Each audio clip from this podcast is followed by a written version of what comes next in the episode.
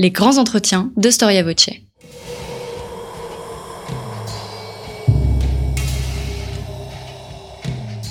Une émission de la rédaction de Storia Voce.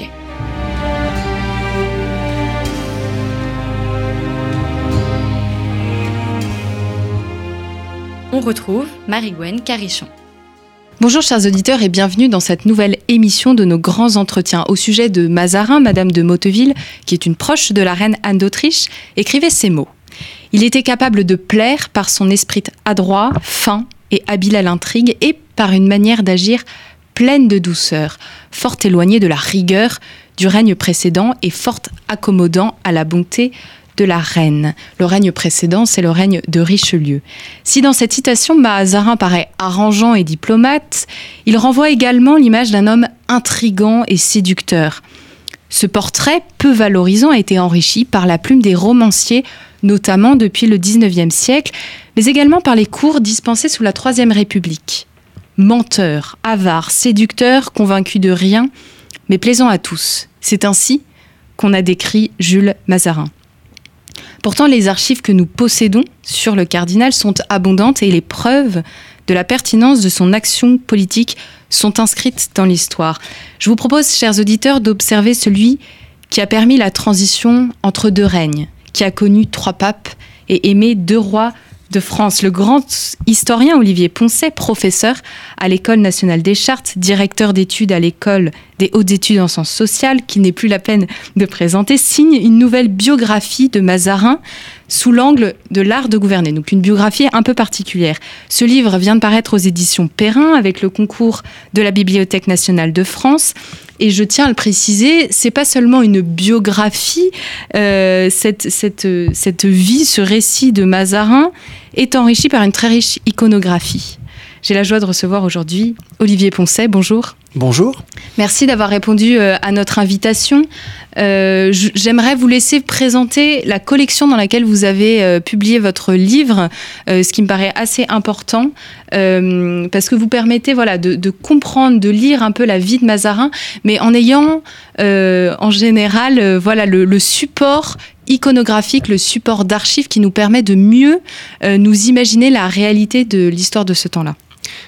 Oui, effectivement, cet ouvrage paraît dans une nouvelle collection dont le premier volume est sorti l'an dernier, consacré à Napoléon. C'est une collection qui s'intitule Bibliothèque des illustres, donc qui se veut une collection d'ouvrages biographiques, euh, dont la particularité est d'être richement illustrée à partir essentiellement euh, des riches fonds iconographiques de la Bibliothèque nationale de France, ce qui veut dire aussi bien des documents manuscrits que des imprimés, des cartes, des jetons, des gravures, des livres, euh, qui permettent finalement euh, à l'historien de pouvoir montrer au public ce que sont les sources de son travail de recherche et au lecteur de pouvoir, tout en bénéficiant d'une biographie euh, au sens le plus classique du terme, de pouvoir en quelque sorte se pencher sur l'épaule de l'historien pour voir avec lui ce que sont les sources qui appuient la démonstration qu'il a euh, décidé de, mener. Et je crois que effectivement chacun des auteurs répond à sa façon à ce qui est un véritable défi. Hein. Euh, chaque ouvrage est illustré d'environ 100 à 120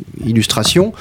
Et, c'est vrai que euh, le Mazarin que euh, j'ai le plaisir de publier aux éditions Perrin reflète en quelque sorte ce que sont les différentes facettes du personnage à travers ces différentes sources. Oui, alors parce que vous avez publié plusieurs ouvrages sur Mazarin. donc là, vous prenez l'angle de la gouvernance, du gouvernement. Alors une première question assez basique, une question de définition sur euh, cette action de gouverner. On suppose bien qu'en fonction des temps et des époques, euh, la définition change, mais est-ce que vous pouvez nous, définir aujourd'hui, Olivier Poncet, euh, la notion de gouverner à l'époque de Mazarin donc dans la France de, de l'époque moderne, et si ce n'est la manière de faire de Mazarin, au moins juste avant son ascension euh, dans la cour de France, comment est-ce qu'on gouverne et comment est-ce qu'il gouvernait la France? Alors, deux préalables pour répondre à cette question qui est une question euh, d'ampleur, effectivement, puisque j'ai choisi de, regarder en fait l'homme d'État au travail, euh, plutôt que de m'intéresser spécifiquement au mécène ou à l'italien, comme j'avais pu le faire dans un livre précédent. D'abord, première chose, le mot gouvernement n'est pas employé à l'époque de Mazarin pour désigner l'exercice du pouvoir exécutif. C'est un peu paradoxal, mais le gouvernement, ça désigne en fait le, ressort territorial euh, d'un gouverneur, ou bien précisément l'art de gouverner, mais pas au sens de l'exercice du pouvoir.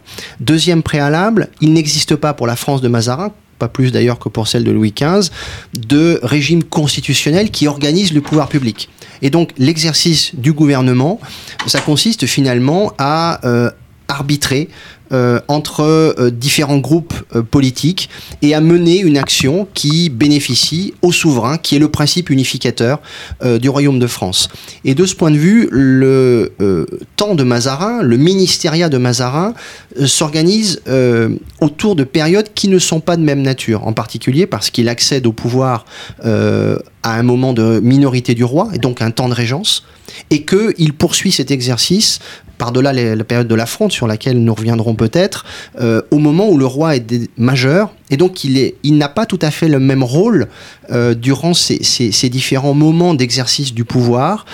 Euh, qui effectivement sont largement fonction du, du régime politique français.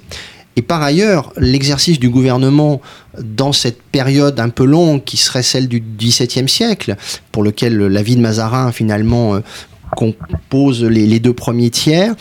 Euh, c'est une période qui voit le passage, non seulement en France, mais également en Europe, d'un régime qu'on pourrait appeler celui du régime du favori, qu'on a vu incarner par exemple en Angleterre avec Buckingham ou Olivares en Espagne.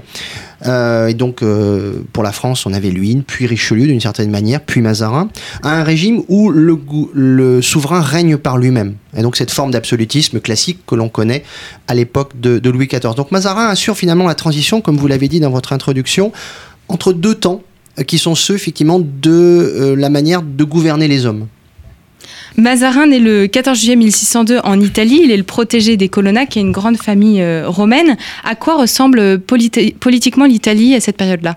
Alors l'Italie existe en tant qu'espace géographique, même en tant qu'espace politique au sens où les Italiens ont bien conscience d'appartenir à un espace relativement commun, même si, euh, du point de vue des souverainetés, euh, c'est un pays morcelé.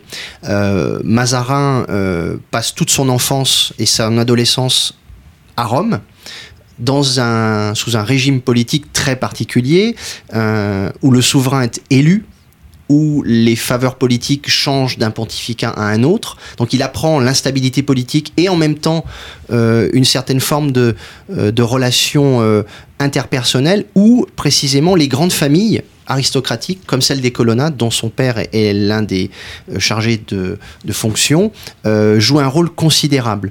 Donc d'une certaine manière, il est à bonne école, si j'ose dire, pour comprendre ce que sont les jeux de pouvoir, euh, où la richesse compte, mais où effectivement aussi, et ça c'est tout l'apprentissage qu'il peut faire auprès de, des institutions ecclésiastiques, où le talent, où la rhétorique, la conversation, l'intelligence des choses et des faits comptent énormément.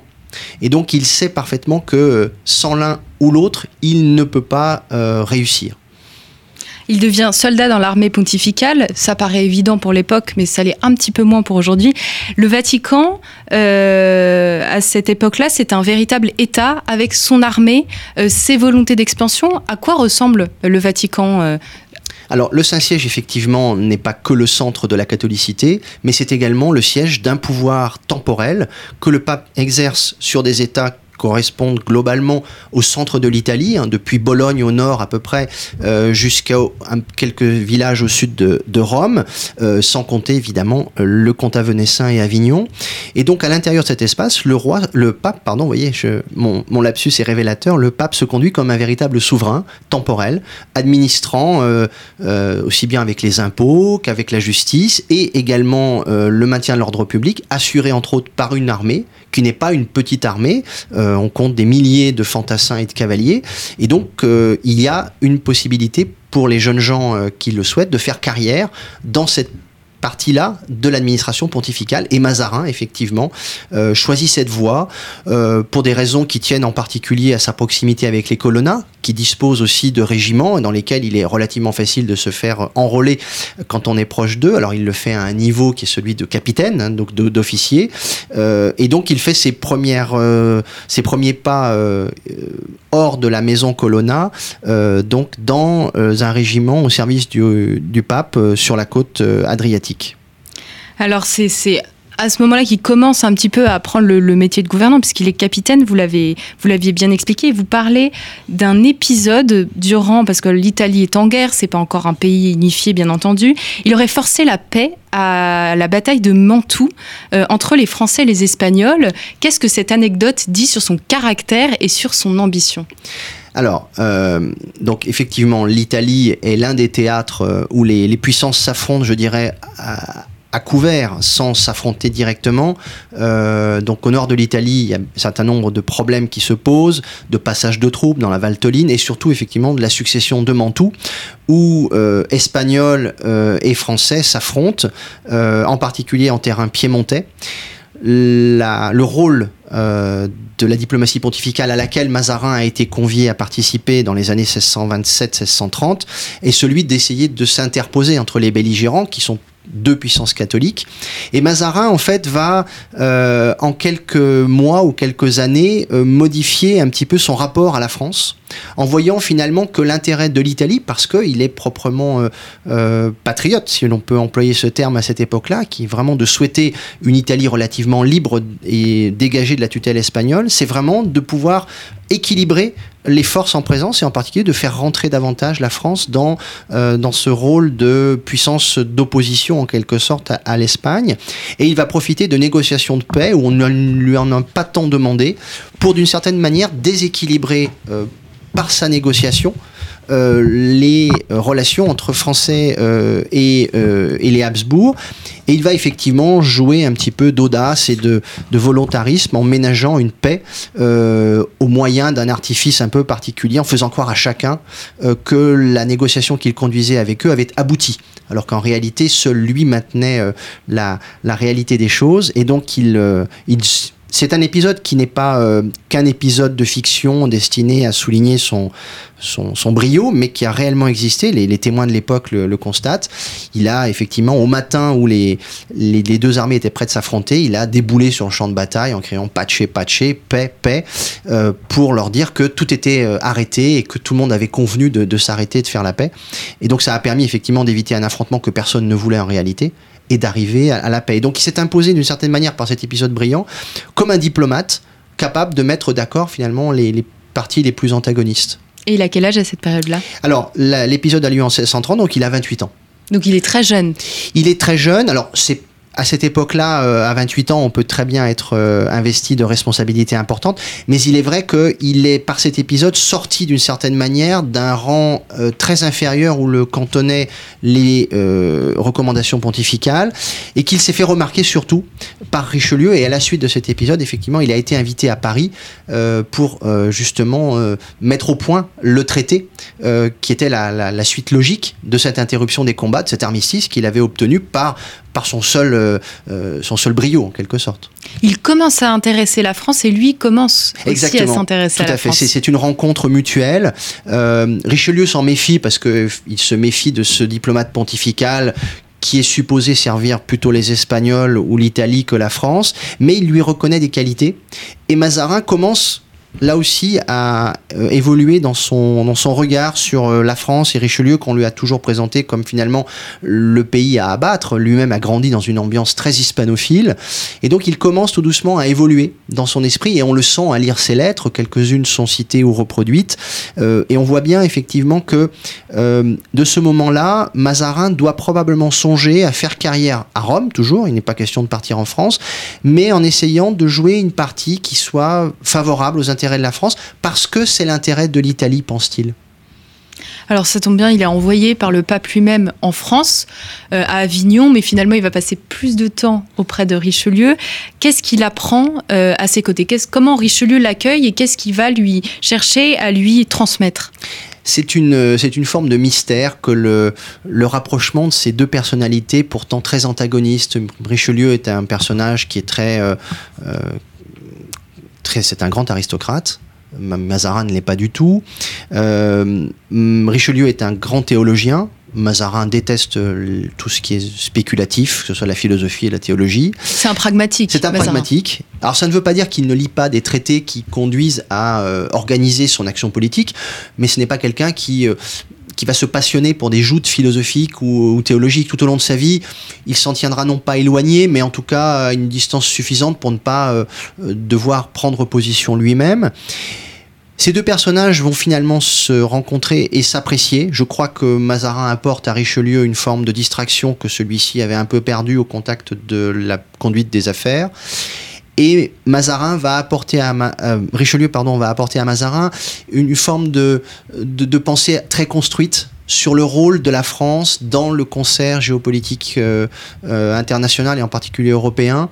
Et les deux vont se former au contact l'un de l'autre, ce qui explique que quelques années plus tard, Richelieu, n'ayant pu faire nommer le père Joseph cardinal, parce que celui-ci est décédé in extremis, reporte toute son ambition sur Mazarin, qui devient le candidat de la France pour être nommé cardinal par le pape.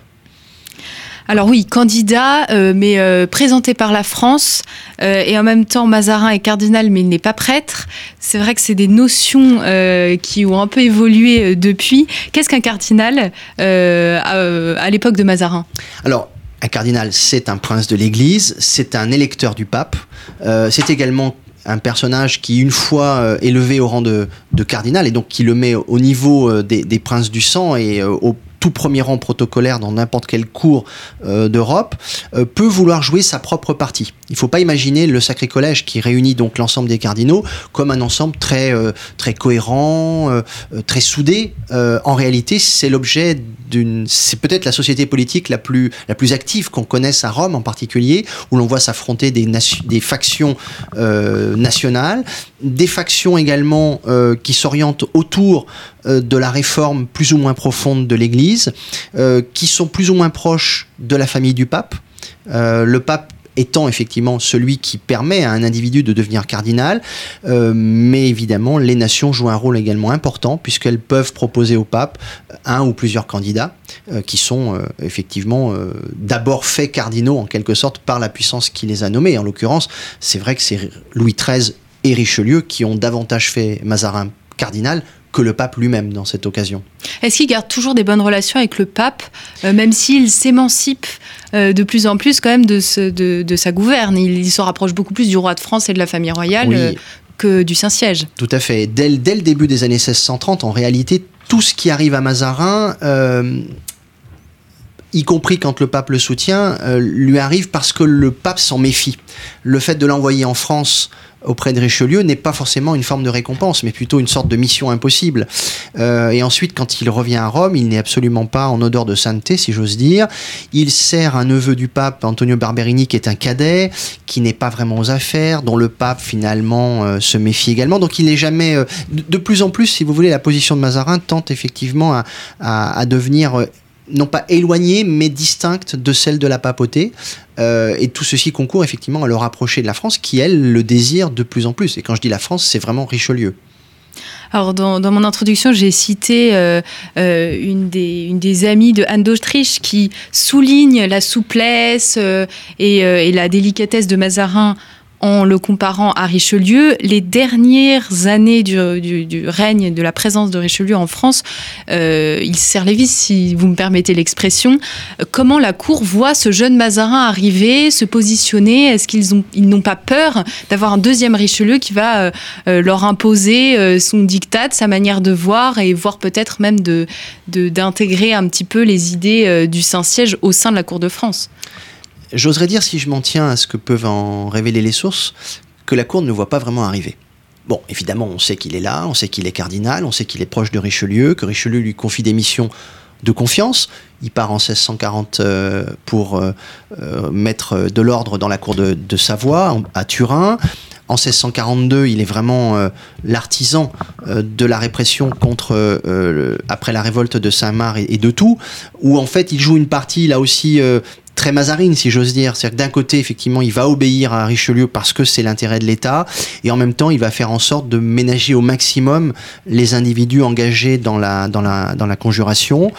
Euh, qui vise euh, à rien d'autre qu'à euh, supprimer Richelieu pour, pour remettre d'autres clans au pouvoir. Donc il arrive finalement à s'imposer avec sa manière, mais tout en respectant les volontés de Richelieu. Et c'est ce qui fait qu'en réalité, sans hésiter une seconde, Louis XIII, à la mort de Richelieu, le désigne comme son conseiller principal à ses côtés. Donc faisant évidemment d'une certaine manière ce que Richelieu aurait voulu qu'il fît, et d'une certaine manière plaçant Mazarin sur une rampe de lancement euh, qui n'est pas suffisante toutefois pour s'imposer à la mort de Louis XIII. Rien n'est fait puisqu'une régence s'ouvre et que euh, par un jeu euh, assez habile, Anne d'Autriche parvient à échapper aux volontés de son défunt époux en cassant euh, le texte qui instaurait un conseil de régence et en récupérant euh, le pouvoir pour elle-même. Toute l'habileté de Mazarin va être finalement d'avoir su séduire Louis XIII dans un premier temps et Anne d'Autriche dans un second, euh, avec la promesse finalement de continuer l'œuvre de Richelieu, mais avec un autre style. Et je pense que c'est dans, la manière, beaucoup plus que dans les, idées ou dans les, programmes de gouvernement, que, Mazarin s'est euh, distingué de Richelieu et a su finalement euh, coller, si vous me passez l'expression, avec l'air du temps. Il a favorisé le retour d'Anne d'Autriche, il a favorisé le retour de Gaston d'Orléans, donc il n'a pas craint de remettre euh, dans le jeu politique des personnages que Richelieu avait écartés très durement, d'une certaine manière. Oui, il faut bien imaginer que le jour où le roi meurt, le, Mazarin, il se retrouve sans le roi, avec le dauphin, sans Richelieu, et puis il doit convaincre la cour, la France, euh, que lui est à même de conseiller Anne d'Autriche, qui n'est pas euh, particulièrement favorable euh, à son placement, en fait. Alors, Anne d'Autriche, d'une certaine manière, a les mêmes problèmes que Mazarin. C'est une étrangère. elle a les mêmes avantages que lui, c'est-à-dire qu'elle est proche du roi, donc évidemment c'est sa mère. Mazarin est le parrain euh, du, jeune dauphin, et donc et qui ensuite devient le, souverain. Et, donc, euh, d'une certaine manière, tous les deux vont louer une alliance euh, de fait autour des intérêts du jeune roi, autour des intérêts de la France. Et toute l'habileté de Mazarin va être finalement de composer avec la cour qui entoure Anne d'Autriche, en lâchant du lest au bon moment, euh, en étant beaucoup plus dur avec euh, d'autres personnages qui avaient accompagné son ascension. Sa relation avec le, responsable des affaires étrangères, Chavigny, qui avait été son principal soutien lors de sa, de sa période, je dirais, de, vache maigre des années 1630, a été effectivement euh, tout à fait exemplaire de ce point de vue, puisqu'il l'a sacrifié, en quelque sorte, à son propre maintien au pouvoir. C'était lui ou Chavigny. Et il l'a fait à, l'égard d'autres personnes. Donc c'est quelqu'un qui n'hésite pas à prendre des décisions parfois un petit peu rudes, mais qui a su toujours conseiller la reine euh, dans des moments où celle-ci pouvait avoir le sentiment finalement de manquer d'expérience du, gouvernement précisément. Alors quand on lit votre livre, on découvre ou on, peut apprécier euh, les, carnets de Mazarin. Donc en fait, Mazarin tenait euh, des, des, mémoires et c'est en les lisant qu'on peut un peu mieux comprendre comment est-ce qu'il abordait la manière de gouverner. Alors Qu'est-ce que vous pouvez nous dire sur ces carnets et qu'est-ce qu'ils révèlent de son art Alors ces carnets sont connus depuis longtemps, euh, mais ils n'ont pas fait encore l'objet d'une édition complète parce qu'ils sont écrits euh, donc de la main même de Mazarin dans des conditions qui ne sont pas toujours faciles pour lui. Euh, donc c'est une écriture un petit peu compliquée, mais ils révèlent effectivement la manière dont cet Italien a pendant les dix premières années, puisqu'on ne possède les, les, carnets que durant cette période-là, a, a pressenti et a compris le fonctionnement de la société politique française qui l'entoure. Au départ, ces carnets sont destinés en fait à son propre apprentissage de la vie de, de, chef d'État en quelque sorte, ou en tout cas de, de chef de gouvernement. Et petit à petit, il s'en est servi pour noter des impressions, euh, des objets à ne pas oublier et des conseils à euh, distiller à la reine. De sorte qu'une partie de ces carnets, qui sont d'abord écrits en italien, sont également écrits en espagnol, comme si Mazarin voulait se répéter à lui-même, sous forme écrite, ce qu'il devait dire à la reine en espagnol, une langue qu'il connaissait très bien puisqu'il l'avait apprise euh, dans sa jeunesse au cours d'un voyage dans ce pays. Et puis après, euh, à la fin de, la période, à partir des années 1646-47, il écrit tout en français. Et euh, cet emploi des langues, différenciées selon les périodes, me semble très révélateur finalement de ce qu'un homme peut comprendre d'un pays et comment il peut finalement s'acculturer euh, à cela, euh, pour lui, il n'est plus question de parler italien, sauf à son entourage domestique proche, euh, mais sinon, pour le reste, il s'exprime toujours en français. Et ces, carnets sont exceptionnels, On nous n'en possédons aucun équivalent pour aucun homme d'État, j'allais dire presque même jusqu'à aujourd'hui. ce sont des mémoires, mais ce sont vraiment des notations au jour le jour, des choses vraiment qu'on pourrait se répéter sur un dictaphone aujourd'hui, mais qu'il met sous forme écrite. Donc c'est une pensée un peu débridée, mais avec parfois des, petits portraits saisissants sur son entourage, sur le canal de Ray, sur Condé, et des conseils à la reine qui sont extrêmement intéressants parce qu'on peut les rapporter à des décisions euh, qui ont pu être prises ou non, et on voit combien Mazarin est suivi en réalité. Qu'est-ce qui motive euh, son art de gouverner? Pourquoi est-ce qu'il faut bien gouverner? Est-ce que c'est l'ordre qu'il recherche? Est-ce que c'est la paix? Est-ce que c'est l'expansion de la religion catholique? Alors les objectifs de, Mazarin sont en fait ceux de Richelieu. Il faut assurer la plus grande gloire au roi de France, donc parvenir euh, à, euh, si possible, euh, au, but de guerre que, Richelieu avait défini lorsque la France est entrée en guerre contre l'Espagne en 1635. Il faut parvenir évidemment à ce que ce royaume soit le plus puissant possible, mais l'essentiel de la, je dirais, de l'action de Mazarin dans les premiers temps est vraiment dédié à la guerre. Ça peut paraître étrange, on l'a souvent célébré comme un prince de la paix, quelqu'un qui a souvent fait la paix. Mais ce qu'on a souvent un petit peu voulu euh, euh, minorer, ou en tout cas moins regarder, c'est la manière dont il a conduit la guerre. On lui a même reproché à l'époque d'avoir fait traîner les choses, parce qu'il voulait toujours une campagne de plus pour marquer plus d'avantages.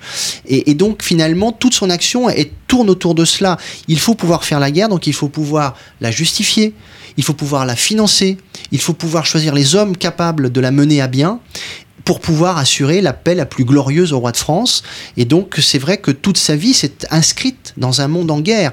Il n'a guère connu qu'un an et demi de paix à la fin de son ministériat, après la paix des Pyrénées, qui soit une période de paix euh, véritable pour le royaume de France. Et donc, je crois qu'on commettrait une erreur en, ne pensant pas euh, à cette présence euh, vraiment complète de la question guerrière à l'époque de Mazarin. Oui, il faut imaginer vraiment l'Europe étant permanence en tension. Les empires, les pays qui sont eux-mêmes en construction se font en permanence la guerre. Oui, tout à fait. Et, cette période est certainement celle où les hommes de guerre ont, été les plus heureux parce qu'effectivement, ils ont vraiment été au centre de toutes les attentions.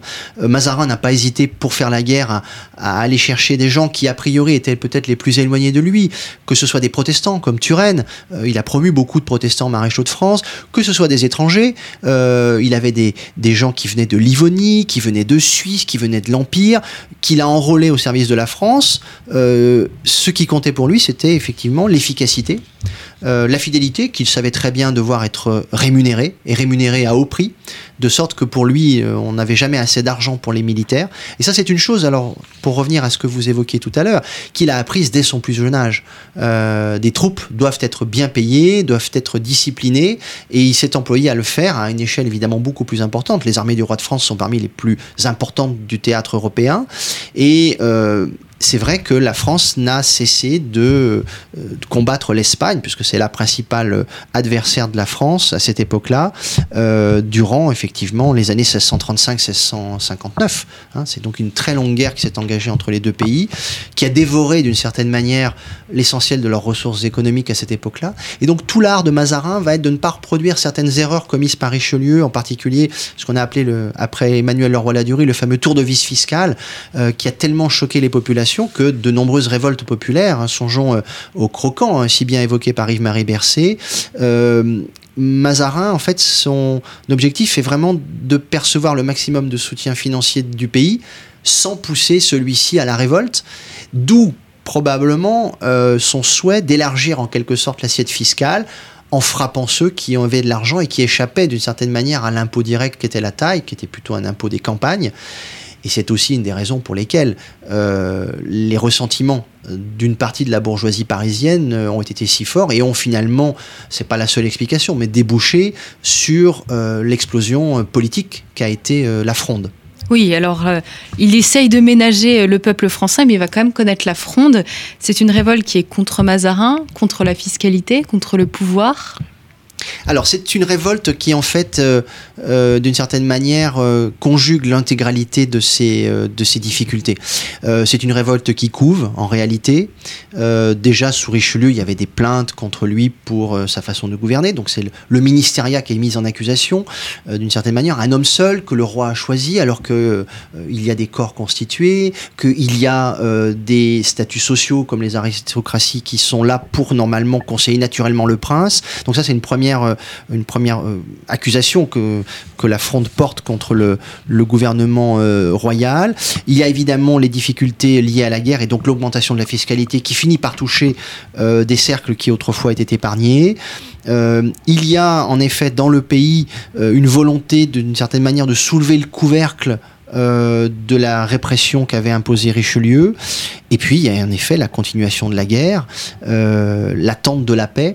Euh, et donc, sur tous ces plans-là, la fronde s'est finalement nourrie de, cette, de ces insatisfactions, de ces frustrations accumulées depuis assez longtemps. C'est tombé sur Mazarin, qui a probablement dans les premiers temps commis un certain nombre d'erreurs, encouragé aussi par Anne d'Autriche. Donc factuellement, je dirais qu'il n'a que ce qu'il mérite mais évidemment c'était très difficile à éviter. Ce qui est remarquable dans la gestion de la fronde par Mazarin, c'est finalement euh, sa capacité à, savoir éteindre des incendies, à finalement faire des alliances contre nature, à favoriser des personnages qui ensuite se sont retournés contre lui, et au final, et c'est ça qui est remarquable dans cette période assez longue, hein, la fronde ça dure 5 ans, euh, c'est que euh, la monarchie n'a vu son salut pour surpasser cette crise très intense où se sont exprimées à la fois euh, des expressions populaires mais aussi aristocratiques, n'a vu son salut que dans Mazarin, qui euh, d'une certaine manière est apparu comme l'homme capable de réconcilier tout le monde. Et là, c'est vraiment un tour de force qui tient euh, à une certaine compréhension des enjeux, à une manière et à un tempérament qui ne sont pas ceux des autres. Il est capable d'attendre et il sait agir quand il le faut. Euh, ça ne veut pas dire qu'il n'a pas connu des moments de désespoir importants, en particulier lorsqu'il a été chassé du royaume de France. C'est quand même un acte assez singulier. Alors Richelieu avait connu cet exil, mais pas au sommet de son pouvoir, si vous voulez. Et donc pendant euh, une grosse année à peu près, il a été effectivement euh, exilé du royaume de France, sans perdre le lien avec Anne d'Autriche, qui n'a finalement plus que lui à qui se raccrocher, ayant son fils, son jeune fils, qui n'est pas encore complètement euh, euh, sacré euh, et en tout cas pas, pas majeur, pour pouvoir en effet penser à l'avenir. Et il a su jouer de cette proximité avec la reine pour revenir, c'est vrai. En fait, ce que vous dites, c'est que c'est à la fois le problème et la solution de la fronde. Mazarin, la fronde le présente comme l'homme essentiel c'est même le carburant de la fronde, si j'ose dire. C'est-à-dire, c'est la cible principale. La fronde, d'abord, il y a plusieurs frondes. Euh, il y a beaucoup de groupes qui ont des intérêts divergents, et c'était aussi une partie de l'habileté de Mazarin que d'avoir su finalement détacher les uns des autres. Euh, la répression de la première fronde est l'œuvre de Condé, que Mazarin a utilisé au profit du pouvoir royal. La seconde fronde, elle est davantage aristocratique et il a su pour cela calmer les ardeurs euh, d'autres groupes de pression. Et ensuite, il a eu l'habileté de séparer dans ce groupe aristocratique des personnalités qui ont trouvé plus d'intérêt à soutenir Mazarin et le roi que leurs parents euh, ou euh, leurs homologues. Alors pourtant Mazarin est persuadé de faire au mieux pour le pays. Il écrit à Hugues de Lyon en mai 1651 qu'il n'a jamais perdu courage et que si euh, il lui avait été possible de conduire dans ces derniers temps le vaisseau avec le même bonheur qu'il avait eu auparavant, il aurait au moins sauvé du naufrage lorsque tout le monde travaillait à le faire périr. Lui, il est persuadé, euh, enfin, en tout cas, c'est ce qu'il dit, de travailler pour le bien de la France. Mais est-ce que vous, Olivier Poncet, euh, vous ne sentez pas plutôt de l'ambition invétérée d'un homme qui veut finalement le pouvoir, qui veut prendre la place du roi? Alors, c'est toujours très difficile, effectivement, de, de, de, de, trouver la vraie, la vraie motivation de Mazarin. Et je pense qu'il y en a plusieurs. Si vous lisez les lettres qu'il a écrites durant son exil, vous avez effectivement des lettres de cette nature, comme celle que vous venez de citer. Vous avez également des lettres où il s'occupe de ses petites affaires, si j'ose dire, qui sont de grandes affaires, où en fait il demande à ce qu'on préserve ses intérêts matériels en cherchant de l'argent, en essayant de sauver les meubles, d'empêcher, etc. Et puis, vous avez en effet euh, des notations qui montrent qu'il s'en porte contre le personnel politique qui l'a trahi ou qui a euh, finalement peu suivi ses voies. Donc chez lui, tout se mêle, mais euh, je dirais qu'il est difficile de le, plan, de le prendre en flagrant délit finalement d'hypocrisie totale. Je pense qu'il poursuit tous les buts. Il pense que son intérêt, c'est celui du royaume et que celui du royaume, c'est son intérêt. Il confond véritablement son destin avec celui de la France et donc il ne s'oublie pas du point de vue matériel. On sait que c'est un personnage qui a accumulé énormément d'argent, encore que la raison pour laquelle il accumule autant d'argent n'est pas uniquement un souci de cupidité ou d'avarice, mais également, euh, il l'a expérimenté durant la fronde, le besoin pour l'homme politique de disposer de ressources non pas infinies, mais presque, pour pouvoir, et il l'a fait, euh, financer des armées euh, susceptibles de sauver le pouvoir quand il en a besoin. Alors après la fronde, il, revient au pouvoir plus ou moins difficilement. Et sa grande force, est-ce que je me trompe si je dis ça, c'est d'avoir réussi à se réconcilier avec les grands et d'avoir euh, en fait euh, appelé à nouveau ceux qui s'étaient opposés à lui, essayer de reconstituer un petit peu un gouvernement, euh, voilà, en regardant vraiment vers l'avenir et en essayant un peu d'oublier les affres de la fronde. Est-ce qu'on peut dire ça? Vous avez raison de dire qu'il est revenu difficilement. On a toujours la description de l'après-fronde 1653, on voit un Mazarin revenir un peu en majesté. En réalité, euh, il n'a fait que revenir au pouvoir. Et en fait, la conquête du pouvoir, je dirais pour lui, recommence en quelque sorte durant ces années 1653-1659, euh, où il doit effectivement euh, arriver à remettre dans le jeu, dans le jeu royal, des personnages qui s'étaient rebellés. Alors il a fait le tri quand même, hein, et avec l'aide du roi, il a exilé Gaston d'Orléans, il a euh, fait partir Condé qui de toute façon avait trahi au profit de l'Espagne. Il c'était beaucoup quand même. Condé, il a quand même beaucoup, beaucoup trahi. Condé euh, s'est un peu mis à la faute lui-même, effectivement, et donc ça a été facile pour Mazarin de, de, l'écarter du jeu pendant un certain nombre d'années. C'est peut-être celui euh, avec lequel il a eu le plus de difficultés à, par le canal de Ray à, se réconcilier réellement, mais il avait conscience que, euh, étant le cousin du roi, c'était difficile de, s'en passer complètement, mais il l'a fait à sa manière. Et c'est vrai que euh, la façon qu'il a eu de remettre dans le jeu un certain nombre d'aristocrates, en particulier en les achetant, en leur donnant des charges, en donnant des pensions, a été évidemment pour beaucoup dans son rétablissement politique. Après, euh, il est clair que le roi qui est à ce moment-là euh, majeur, euh, que Mazarin fait sacrer en 1654. Le roi est désormais le principe unifiant de la monarchie et plus personne n'ose aller contre lui.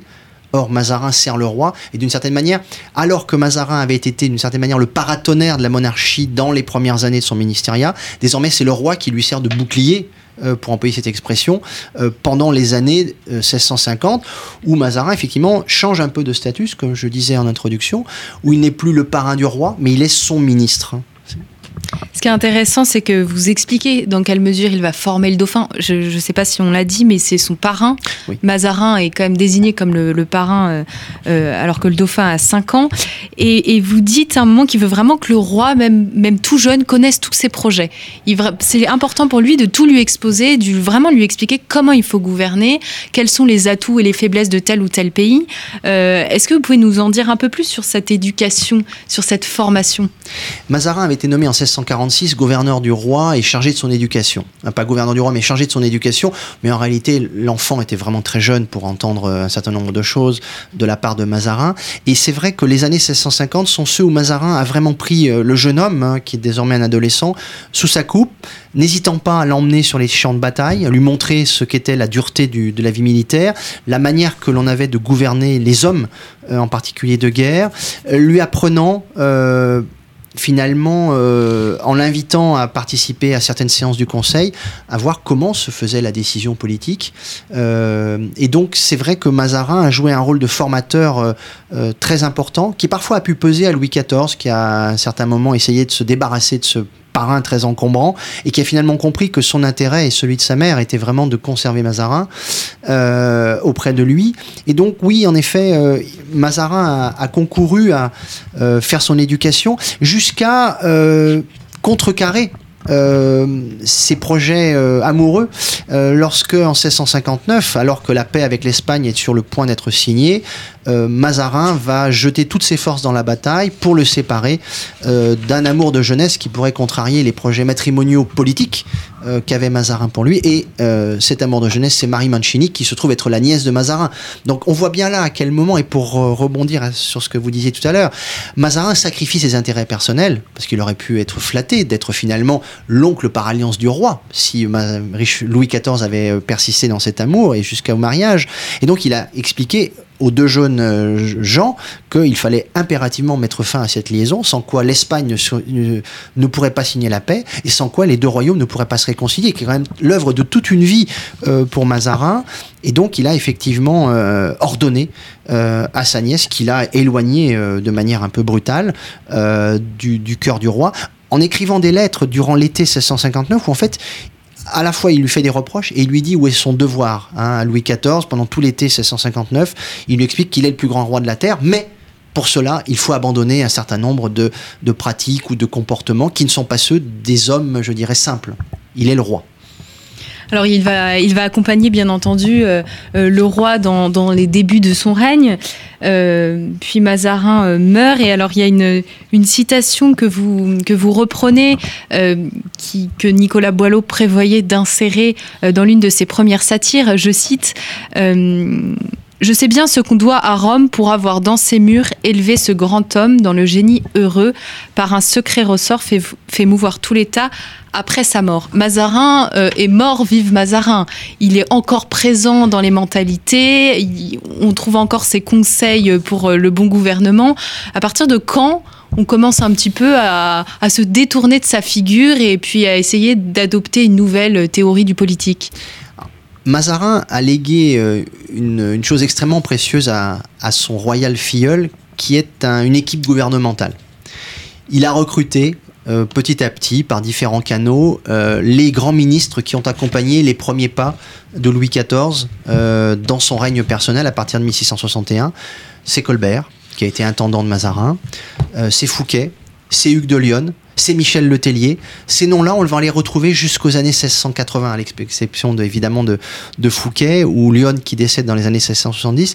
Ils ont été euh, l'âme du gouvernement de Louis XIV pendant les deux premières décennies de son règne. Et de ce point de vue, Boileau n'a pas tort de dire que Mazarin continue de faire mouvoir la machine de l'État après sa mort.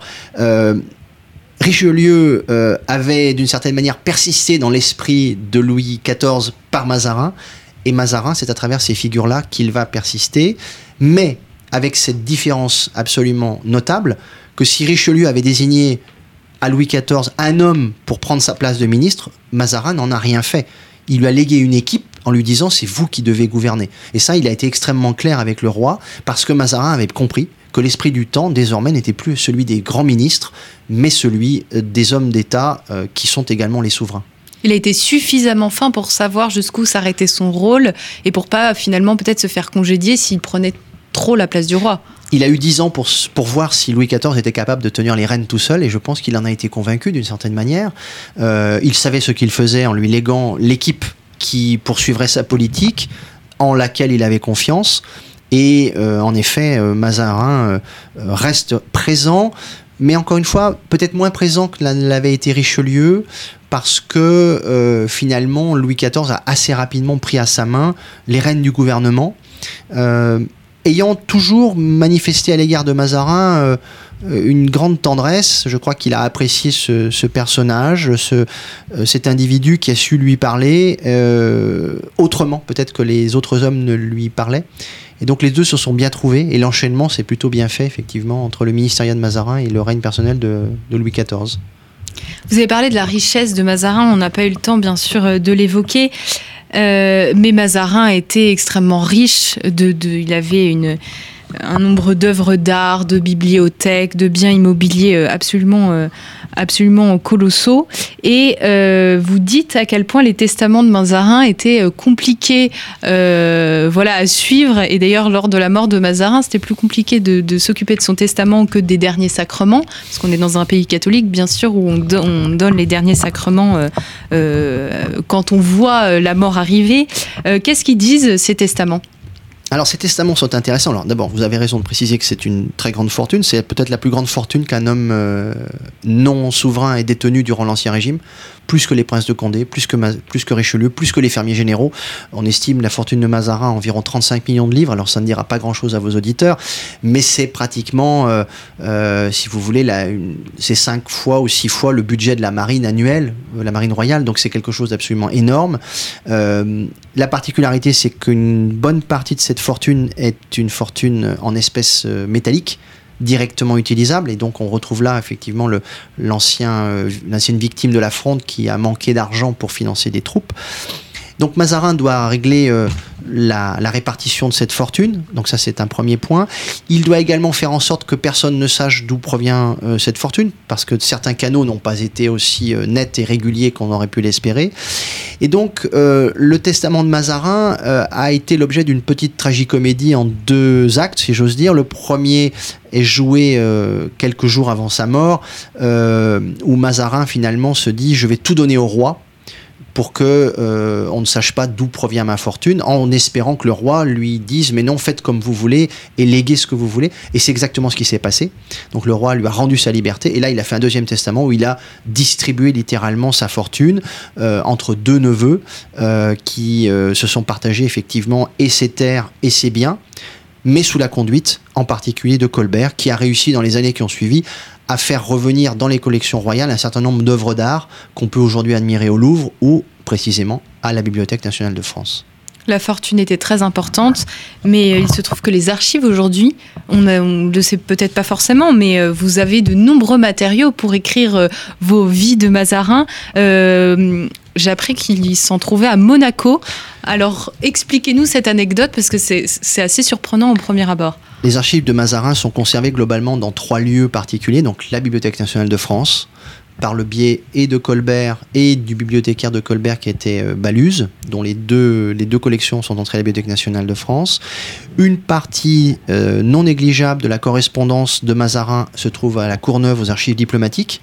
Et en effet, toutes les archives, je dirais, comptables, les titres de propriété, euh, ont échoué euh, aujourd'hui aux archives du palais de Monaco par le mariage au XVIIIe siècle d'une lointaine descendante de Mazarin avec un prince Grimaldi, de sorte qu'aujourd'hui, si on veut faire l'histoire de Mazarin, il faut aller à Paris, rue de Richelieu, il faut aller à la Courneuve et il faut aller à Monaco pour euh, effectivement être complet sur un homme dont on n'a pas fini d'écrire euh, euh, la vie et les différentes facettes et j'invite effectivement tout historien à se pencher sur de très nombreux angles qui ont été encore insuffisamment creusés car c'est un personnage à la fois très attachant et qui a offert aux historiens un monceau documentaire comme peu d'hommes d'État en ont donné pour la période de l'Ancien Régime.